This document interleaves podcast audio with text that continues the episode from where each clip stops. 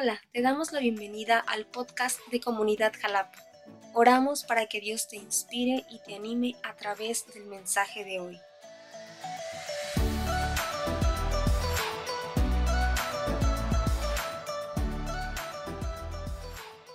Gloria a Dios que Él es el que nos ayuda para poder hablar lo que Dios tiene para cada uno de nosotros en este día porque también lo tiene para mi propia vida.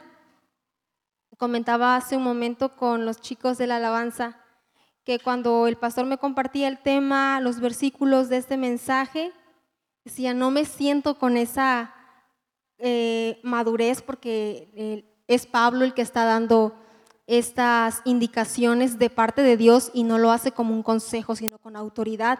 Entonces, eh, pero todos vamos creciendo. Amén y hoy eh, que Dios esté con nosotros y que Dios nos, nos respalde y nos ayude para poder hablar esta palabra. Bueno, ¿qué les parece si nos ponemos en las manos de Dios antes de iniciar? Me ayudan ahí en sus lugares, no tienen que levantarse, si quien guste, adelante. Em, Señor, te damos gracias porque tú eres un Dios que nos ama, porque tú eres un Dios que nos amó primero, que nos llamó y hoy estamos aquí, cada uno de los que están presencialmente y los que nos verán en línea. Estamos aquí, Señor, por decisión y por voluntad, respondiendo a lo que tú hiciste primero, Señor, correspondiendo a tu amor. Hoy te pido, Señor, por cada uno de los que estamos en este lugar, que tú hables a nuestras vidas, que tú bendigas nuestras vidas con este mensaje. Señor, y hoy te pido que seas tú a través de tu Espíritu Santo el que me ayude a transmitir tu palabra, Señor. Te lo pido con todo mi corazón. Que sea, Señor, tu palabra, Señor, y yo solamente un portavoz de lo que tú nos quieres hablar el día de hoy. Te doy muchas gracias en el nombre de Jesús. Amén. Amén. Aquí hice una primera anotación que dice, todos intentamos ser nuestra mejor versión de nosotros mismos.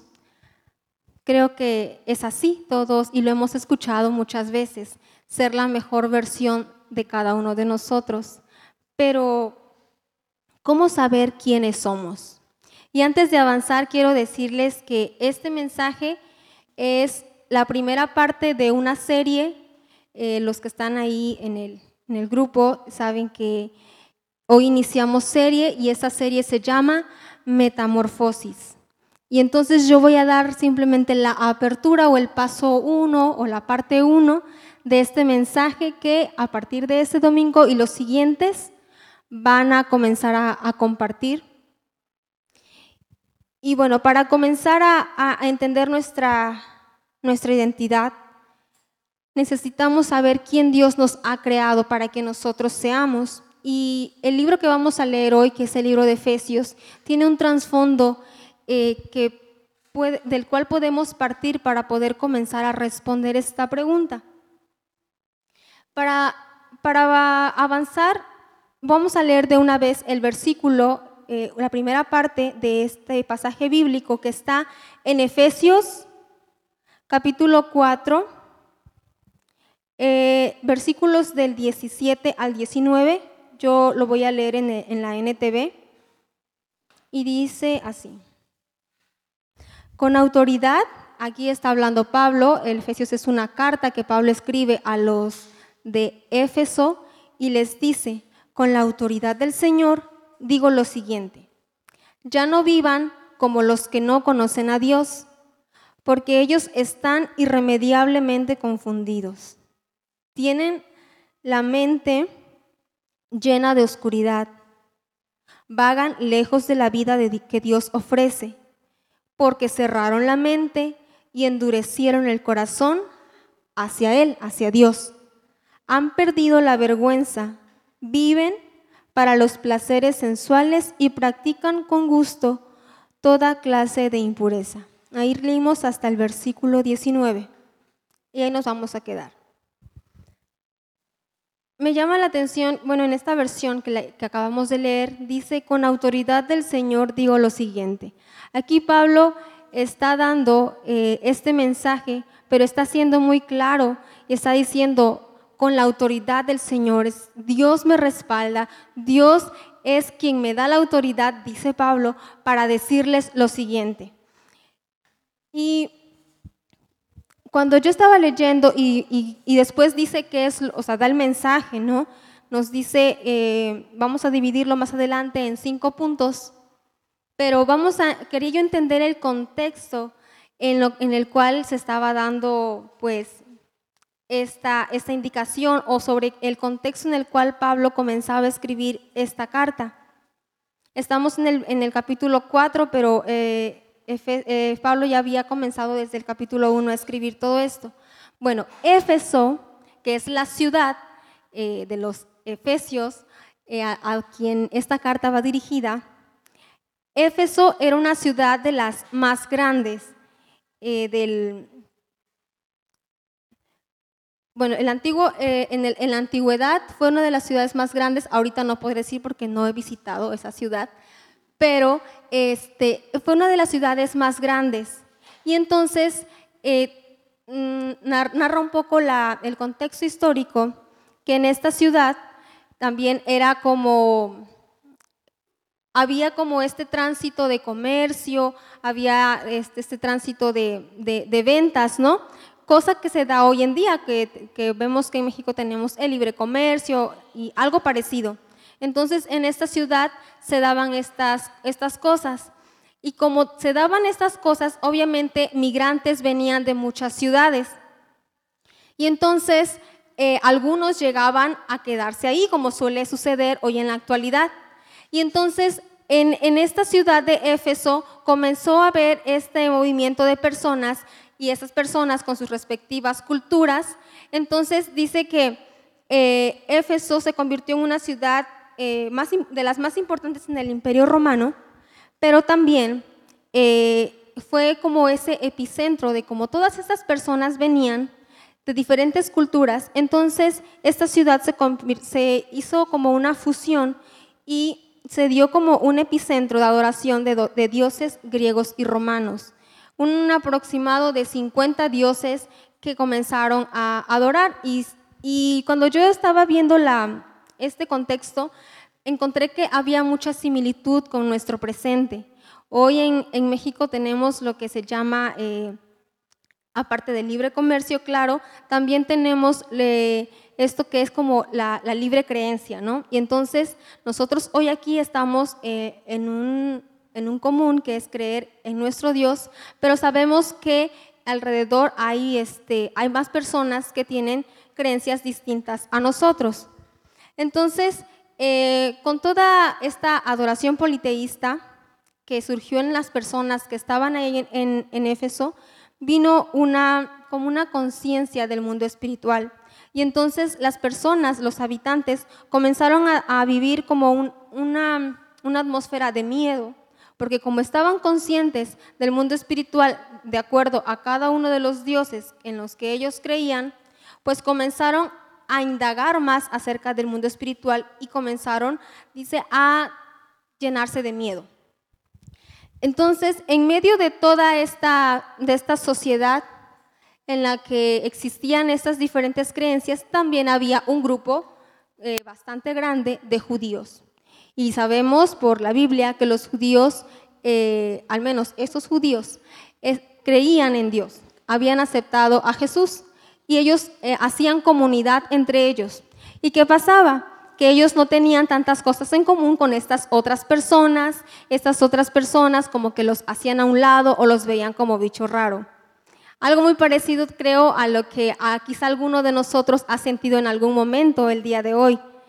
Eh, cuando estás en, tu escuela, estás en, tu colonia, estás con tu grupo de conocidos, a veces... Eh, ah, sientes como esa que te hacen a un lado, ¿no? Porque saben en qué tú crees. Algo así sucedía también con los judíos. Los hacían a un lado. Entonces llega Pablo a esta ciudad. Y Pablo hace un trabajo de, em, de, ser misionero del Evangelio en esta ciudad y comienza a compartir no solamente con los judíos, también comienza a compartirle a los demás. ¿Y qué sucede? Que eh, comienzan a hablar acerca de Dios, comienza a esparcir las buenas nuevas de Jesús y obviamente cuando hay buenas nuevas o cuando hay una noticia nueva, la demás, es, es, como todo, ¿no? Antes no tenían redes sociales, pero también las noticias se expandían. Y estas personas, que son, como veíamos ese rato, los gentiles, porque no eran judíos, comenzaron a escuchar y comenzaron a prestar atención. Y bueno, hubo quienes comenzaron a creer en Jesús y se dieron cuenta que al creer en Jesús, esos miedos que ellos tenían acerca de toda la espiritualidad que ellos estaban indagando, se iba. Entonces Pablo, respaldado por el Espíritu Santo y por Dios a través del Espíritu Santo, comenzó a reprender estas tinieblas, comenzó a reprender eh, esta este miedo que tenían las personas. Si ustedes gustan, pueden leer en sus casas Hechos 19 y ahí comienza a narrar cómo llega Pablo y, y algunas cuestiones que él comienza a enfrentar cuando llega a predicar la palabra de Dios a esta ciudad. Entonces, estas personas que la Biblia llama los gentiles comenzaron a escuchar y comenzaron a creer. Pero ¿qué sucedía? Que ellos traían de su cultura traían algunos pensamientos y traían algunas eh, ideas acerca de la vida, acerca de, de lo espiritual, y entonces tenían ellos que ser transformados para poder llegar a este conocimiento que Pablo estaba dando acerca de Dios. Bueno, Pablo se fue. Estuvo alrededor de aproximadamente tres años, estuvo compartiendo de la palabra de Dios, eh, mostrando el poder de Dios y Pablo, como sabemos, él hacía como sus viajes misioneros. Pablo se va de Éfeso y años más tarde, aproximadamente seis años más tarde, varios años, él recibe noticias de esta ciudad. Y lo que comienza a, recibir de noticias es que habían, se habían creado ciertos conflictos entre los hermanos o entre la casa de Dios, porque había personas que seguían conservando eh, esas ideas erróneas acerca de, Dios porque traían arrastrando esas ideas equivocadas. Entonces, eh, aquí es donde Pablo comienza a escribir esta carta. Entonces llegamos y aterrizamos aquí. Y Pablo les dice lo que acabamos de leer. Vamos a volver a leer Efesios Dice, con la autoridad del Señor digo lo siguiente, ya no vivan como los que no conocen a Dios, porque ellos están irremediablemente confundidos. Tienen la mente llena de oscuridad, vagan lejos de la vida que Dios ofrece, porque cerraron la mente y endurecieron el corazón hacia Él. Han perdido la vergüenza y viven para los placeres sensuales y practican con toda clase, con gusto toda clase de impureza. Pablo en el capítulo 4 de Efesios comienza a hablar de la unidad que tiene que tener la iglesia y allí es cuando él comienza a decir que hay un solo Dios y ellos están en un solo cuerpo, porque también así lo describe la Biblia, esa, esa idea o esa metáfora toma de que la iglesia somos parte del cuerpo de Cristo. Pero ¿qué pasaba, como decíamos, con estas personas que traían arraigadas ciertas maneras de pensar, ciertas maneras de ver la vida? que no estaban alineados a lo que Dios estaba diciendo. Y entonces Pablo les dice, ya no tienen que vivir como vivían antes. Y aquí es donde Pablo hace esta metáfora y dice, eh, les pone en la versión 60, dice el viejo hombre. Entonces tenemos aquí esta metáfora que habla del viejo hombre que tiene que mudar a un nuevo hombre o la vieja naturaleza que tiene que mudar a la nueva naturaleza. Y entonces Pablo les dice, antes eran de la siguiente forma. Cuando habla de que ya no vivan como los que no conocen a Dios, eh, dice porque esas personas tienen vanidad en la mente, Cuando habla de vanidad, se está refiriendo a algo vacío, pero no necesariamente es que las personas que no conocen a Dios es que tengan la mente vacía. Apuesto a que cada uno de nosotros conocemos allá afuera, en nuestros trabajos, en la escuela, en todos los lugares donde nos relacionamos, conocemos a personas intelectualmente muy capaces, conocemos a personas muy inteligentes y las hay, pero lo que la palabra de Dios está diciendo cuando habla de vanidad de su mente, se está refiriendo a ese vacío, pero de las cosas de Dios una persona, incluso nosotros mismos, pudimos haber tenido en cierto momento nuestra mente con capacidad intelectual, eh, que leíste muchos libros, que leíste acerca de muchos temas, de filosofía, etc. Pero eh, aquí se refiere a que no tienen el conocimiento de Dios. No está hablando de un conocimiento intelectual, sino está hablando del conocimiento de Dios. Entonces aquí al estar, al estar vacíos, dice, estaban en su vanidad, en la vanidad de su mente. El libro de Proverbios también dice, eh, cuando somos sabios en nuestra propia opinión. Y vamos a ver aquí en estos versículos que acabamos de leer, marca cinco aspectos o cinco condiciones o cinco características de lo que puede ser tener esta vanidad en nuestra mente. Y el, el punto número uno, vamos a ver que es dice un entendimiento oscurecido. Dios es luz.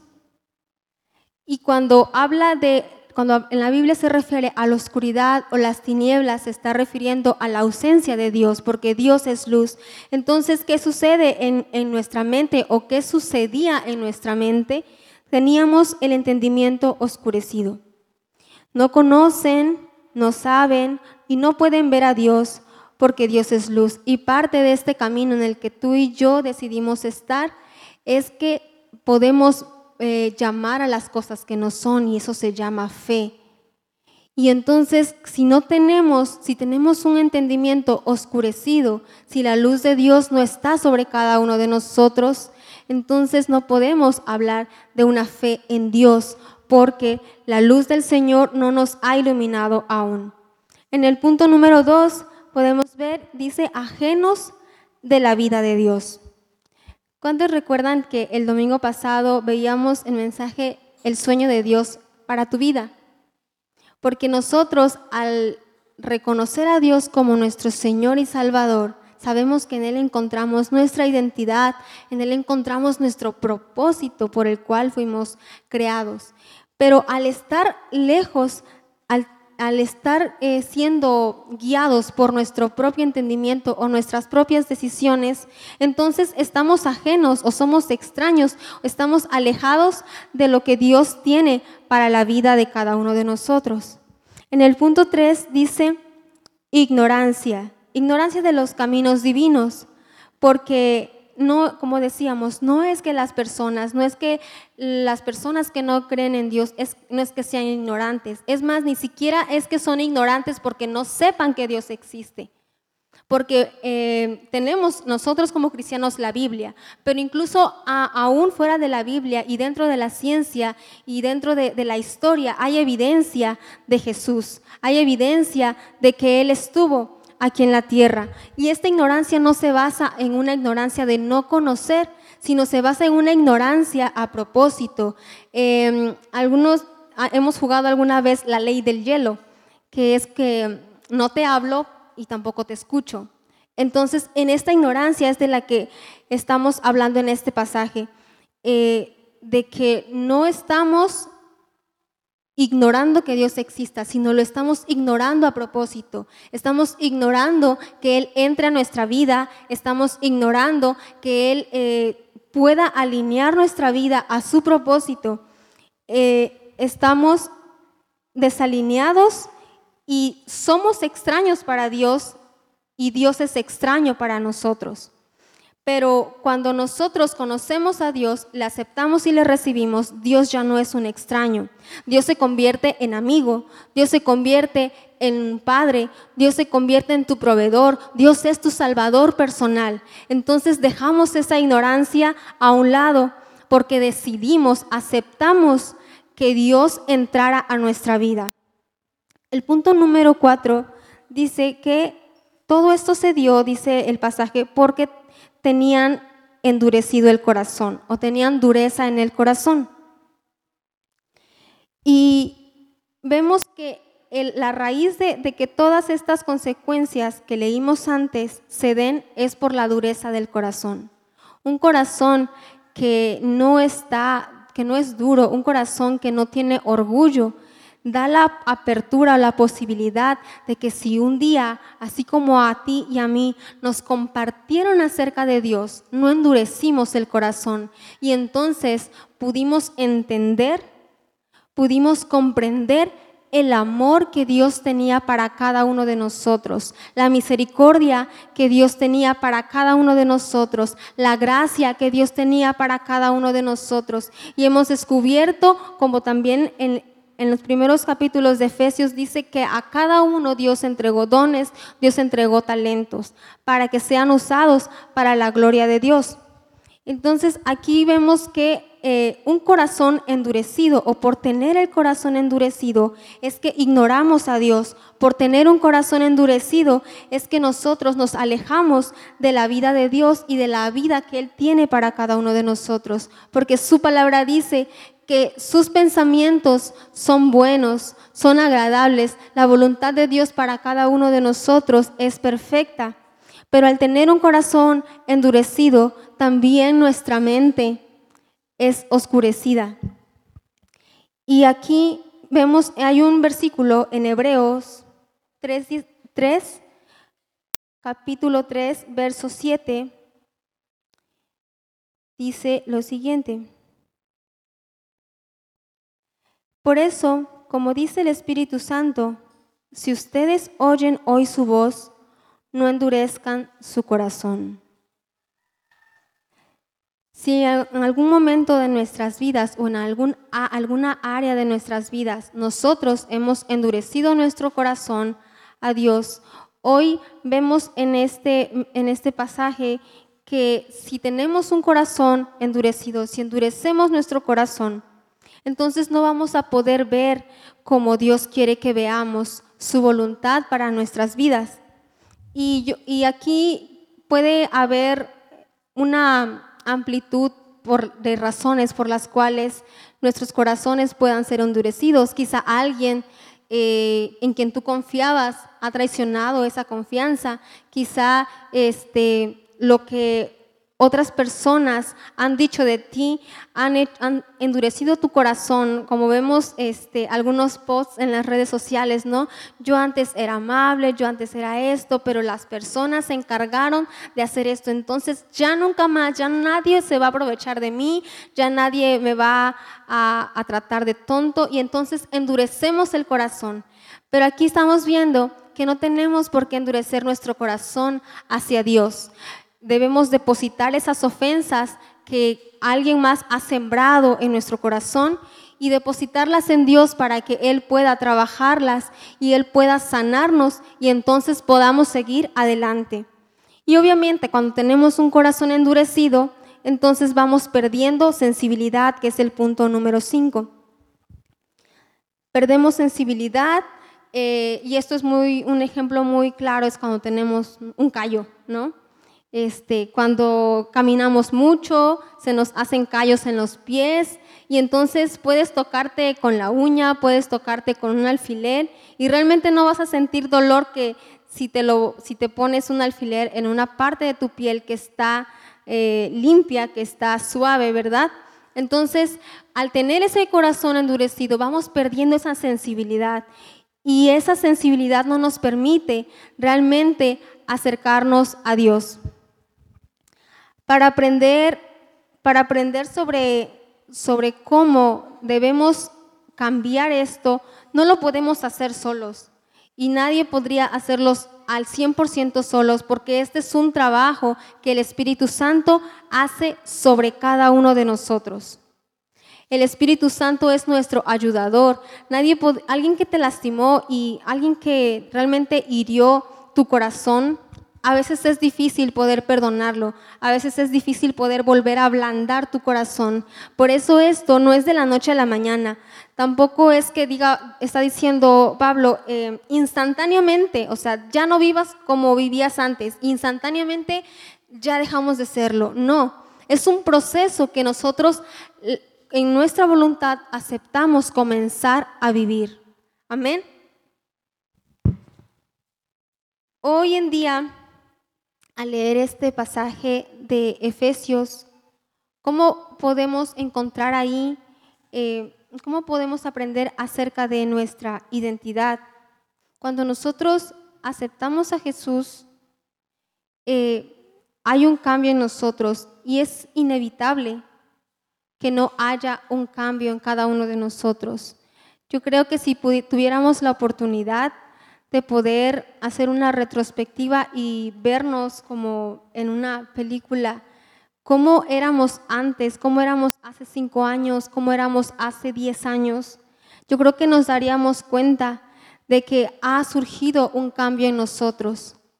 Yo creo que si fuera al revés y pudiéramos ver nuestra vida eh, cómo sería hoy si hace cinco o diez años no hubiéramos eh, aceptado a Jesús en nuestro corazón. ¿Cómo estaríamos siendo hoy?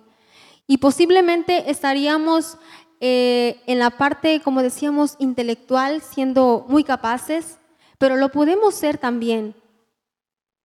Sin embargo, siempre en cada uno de nosotros va a existir esa necesidad, así como tenemos necesidades naturales del alimento, así como tenemos necesidad en el alma de ser queridos, de ser amados, también en nuestro espíritu tenemos esa necesidad de Dios.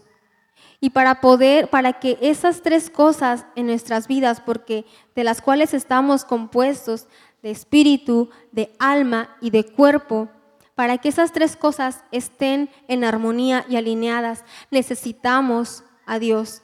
Necesitamos llenar ese vacío que solamente puede ocupar Dios. Ese es el que le da sentido a nuestras vidas, el que realmente por el poder de su Espíritu Santo podemos caminar, avanzar y realmente ver cómo la obra del Espíritu Santo está actuando en nosotros. Y cuando nos enojamos, ya no nos enojamos como antes y cuando eh, nos sentimos heridos, ya no dejamos que esa semilla de lastimadura crezca y se convierta en una raíz, porque a partir de ese momento tomamos la decisión de ser parte de la familia de Dios. Amén. Y así como aquí en Jalapa o incluso aquí mismo. Yo creo que aquí habemos una oaxaqueña, aquí habrá alguien más de otro estado, de Morelos, y así yo creo que eh, aquí o en, esta ciudad, como pasaba en, en esa ciudad de Éfeso, podemos haber personas de muchos lugares. Y así como hay personas hoy en día, también hay varias maneras de concebir la vida, hay varias maneras de idealizar la vida, pero la mejor manera o el mejor maestro que podemos tener es a Jesús y es la palabra de Dios. Yo, eh, cuando estaba estudiando estos versículos y estudiando esa similitud que hay entre esta ciudad de, Éfeso y hoy en día y lo analizaba en mi vida, mm, recuerdo que cuando yo quería estudiar la prepa y luego la universidad, muchos eh, hermanitos en, mi iglesia, no aquí, en otra iglesia, eh, recuerdo que le decían a mis padres que no era bueno, o sea, no se veía con buenos ojos el que los chicos, los jóvenes pudieran estudiar, porque una era porque ya Cristo iba a venir y porque no era necesario, porque era mejor estarnos preparando. Y eso sigue siendo importante, obviamente. Y, pero otra también era porque em, ocupaban ejemplos de otras personas que decían, no, es que si se van a, si se van a la universidad, si se van allá, allá conocen el mundo, porque ese es un término ¿no? que se usaba, eh, o que se usa para decir a los que no creen en Dios o a los que, a los que no toman 100% a Dios en cuenta en sus vidas, así nos referimos al, mundo, ¿no? En, en, la Biblia eran los gentiles y ahora decimos el mundo. Decían, no porque eh, la escuela los va a corromper, porque allá hay alcohol, porque allá hay, este, allá van a aprender a fumar, etcétera, etcétera. Y yo creo que quizá el mayor temor, más que el que estudiar o que la escuela fuera mala, el mayor temor era que la intelectualidad pudiera corromper las mentes de los jóvenes. Hoy lo veo y ya que pasé por, por, la etapa de la universidad, claro, y quizá eh, los que están aquí, los chicos, los jóvenes, no es como que me hayan pedido un consejo y tal vez no estoy para dárselos, pero sí, eh, en la edad que cada uno de, de ustedes está, es una muy buena oportunidad para poder profundizar y conocer a Dios como nuestro Dios, como nuestro Señor. Y el día de mañana que podamos tener bases firmes, bases sólidas, y entonces eh, para que dejen de satanizar, eh, no es el caso de, aquí de la iglesia, la iglesia bendice a todos los chicos, a todos los jóvenes para que estudien, para que se preparen, para que sean luz allá en donde cada uno de ustedes está. Pero gracias a Dios, hoy podemos, puedo decir que sí, sí, hay parte de, y escuchamos muchas ideologías, y escuchamos muchos conceptos, y escuchamos muchas posturas en la universidad, pero si tenemos de base no lo que el hombre pueda decir, no lo que nos puedan decir los padres que son usados por Dios, pero si tenemos nuestras bases sólidas realmente en Dios, vamos a poder usar esos recursos que hoy tenemos de eh, ir a la universidad, de ser profesionistas, usar esos recursos para poder crecer y para poder ser luz en esos lugares en los que estamos. Amén. Te invito a que te pongas de pie.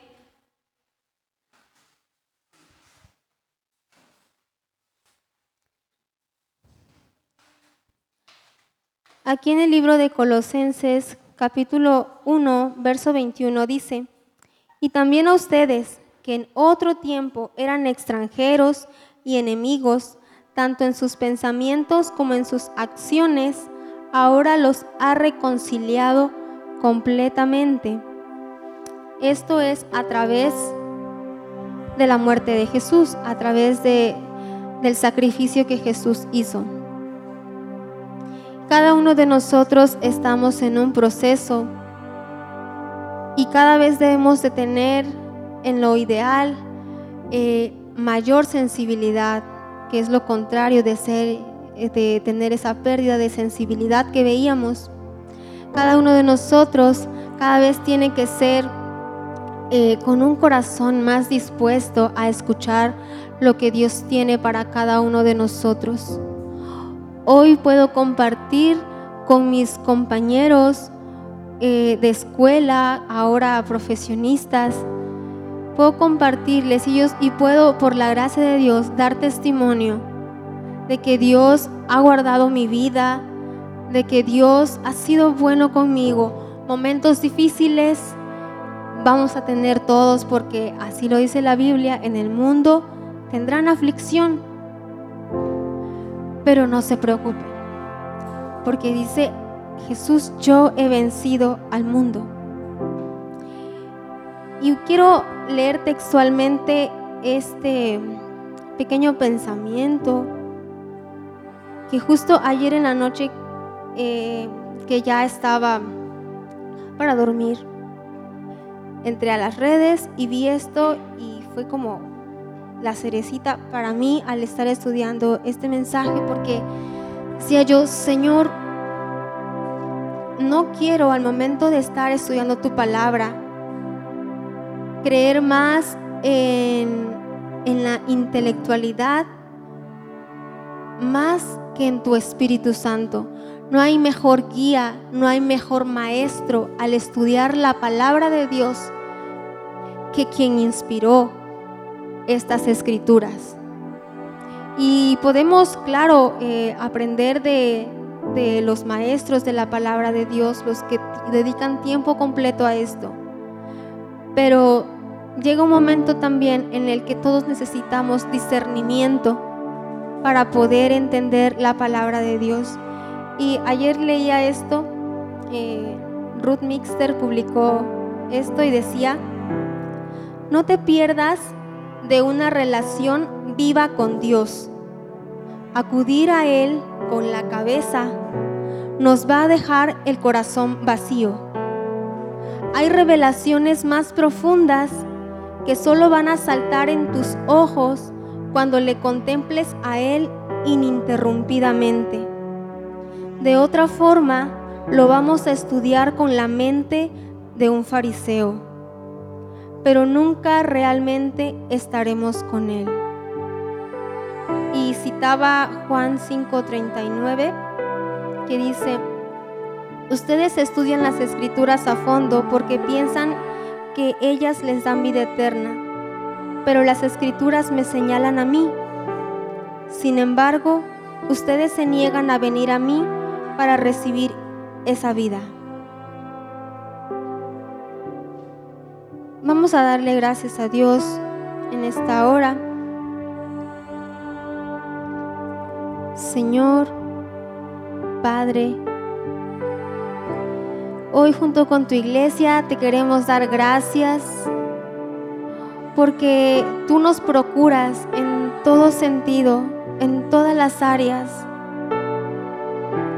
Señor, tú procuras que este viejo hombre que ilustra Pablo siga muriendo dentro de cada uno de nosotros. Tú procuras, Señor, que dentro de nosotros nazca esa nueva humanidad, esa nueva identidad que en Cristo Jesús tenemos. Señor, ayúdanos a cada uno de nosotros a que podamos despojarnos. Porque esa es la palabra que usa Pablo, despójense, así como nos quitamos la ropa sucia, la ropa vieja, de esta manera ilustra el apóstol Pablo que debemos despojarnos. Y quizá en, el sentido natural es muy fácil agarrar y quitarnos la ropa y cambiarnos rápidamente hacia la nueva o hacia la limpia. Pero en el sentido espiritual a veces es un poco más difícil, lleva más tiempo. Pero aquí lo importante es aceptar el proceso, aceptar el reto, entrarle y poco a poco irnos despojando de esas vestiduras del hombre viejo o de la persona antigua, de la vieja naturaleza con la cual venimos naturalmente y comenzar a vestirnos de Cristo. Dice eh, en este pasaje más adelante, dice, porque no le han aprendido esto a Cristo. No dice, eh, no, no vieron o no escucharon, sino habla de una cercanía de un maestro y su alumno. Esto no le han aprendido a Cristo. No le han aprendido porque incluso hay un pasaje en la Biblia que dice, no entristezcan al Espíritu Santo. Esto a mí me habla de que el Espíritu Santo de Dios es sensible y si nosotros como hijos reflejamos a nuestro Padre, debemos tener un corazón sensible y no endurecido. Señor, en este día te pedimos que sea, Señor, por la fuerza de tu Espíritu Santo, que nos capacites, Señor, y que nos ayudes a poder tomar ese dominio propio del cual nos habla tu palabra que cada uno de nosotros tenemos para poder decidir, para poder actuar, Señor. Tu palabra dice que Tal cual es su pensamiento en su corazón, así es Él. Y hoy Señor te decimos, no queremos tener un pensamiento o una mente vanidosa en nuestra propia opinión, en nuestro propio entendimiento. Queremos, Señor, que nuestra mente y nuestro corazón sean, Señor, cada vez más como el tuyo. Te doy gracias, Señor, por los pequeños, por los adolescentes, por los jóvenes, Señor, por los adultos que estamos el día de hoy aquí, Señor. Y hoy, Señor, te doy gracias porque me prestas sus oídos para poder compartir tu palabra. Ayúdanos, Señor, a que día con día tengamos presente, Señor, este mensaje y que día con día, poco a poco, un día a la vez, podamos despojarnos de ese viejo hombre, de, ese, eh, de esa vieja naturaleza y podamos, Señor, cada día crecer a la medida de Cristo. Un día a la vez, cada día un poco más, Señor. Te damos muchas gracias. En el nombre de Cristo Jesús. Amén.